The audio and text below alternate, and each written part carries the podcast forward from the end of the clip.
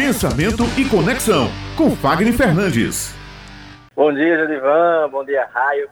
Já pegando aqui o gancho né, da matéria sobre mercado, sobre comportamento, o que há por trás do sucesso da comunicação de muitos empreendedores, de pessoas de sucesso, é a habilidade comportamental de você mudar a forma como você fala sobre aquilo que você faz. Então você vai Quando contar nós... os segredos para a gente hoje, né, Fagner? vou revelar, já que a matéria veio pedindo, vou revelar agora para a gente. Manda bala.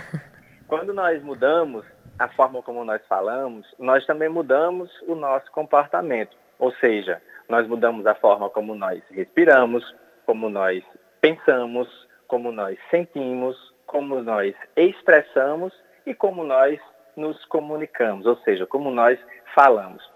A nossa mensagem ela vai ganhar uma outra conotação. De maneira muito prática é, se antes você era uma pessoa muito chata, reclamona, ou uma pessoa muito triste, uma pessoa muito medrosa, insegura, e quando você transforma essa comunicação em uma comunicação assertiva, ou seja, você começa a transmitir segurança, uma expressividade entusiasta, clareza, flexibilidade, as pessoas começam a olhar, a ouvir e a perceber você de forma diferente. E aí uma simples atividade passa a se tornar uma atividade mais valorativa.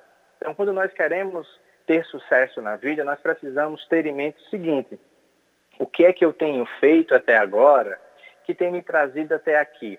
o que é que eu posso mudar? O que é que eu posso alterar para que eu possa ganhar aquele sucesso, aquele resultado que eu tanto quero? Então, as pessoas que têm sucesso, elas buscam muito entender quais habilidades estão muito boas, quais habilidades precisa se melhorar e quais habilidades eu não tenho ainda desenvolvida e vou começar a desenvolver para alcançar aquele meu resultado, seja no universo empresarial, seja no universo político. Então, se você é uma pessoa tímida, você é uma pessoa que é muito insegura, que falta o raciocínio, falta a espontaneidade, se você é uma pessoa que teme fazer uma entrevista, ter acesso à publicidade, ter acesso ao seu próprio marketing, você precisa começar a mudar a forma como você pensa sobre tudo isso para que você fale de uma maneira mais fluida e flexível e esse resultado ele possa chegar até você, esse sucesso ele possa chegar até você.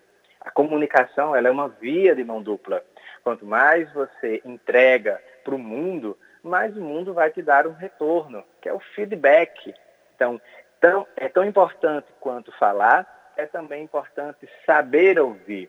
E dessa forma, você vai entender que o sucesso, ele é contínuo, ele é cíclico.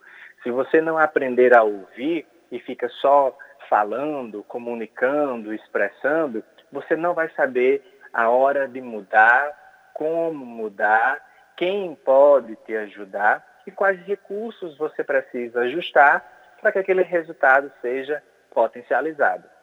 Um exemplo muito claro sobre isso são nessas entrevistas de emprego, ou então quando você vai para uma entrevista comercial, ou seja, quando você participa de alguma matéria. As pessoas vão comentar sobre você. E aí o interessante é que bate aquele medo. Meu Deus, o que é que vão pensar sobre mim? Eu não quero ouvir o que estão dizendo. Acho que isso não me representa. Ou então você começa a colocar na sua cabeça: ah, eu falei isso porque eu senti isso. Eu reagi dessa forma porque eu não tenho habilidade para aquilo.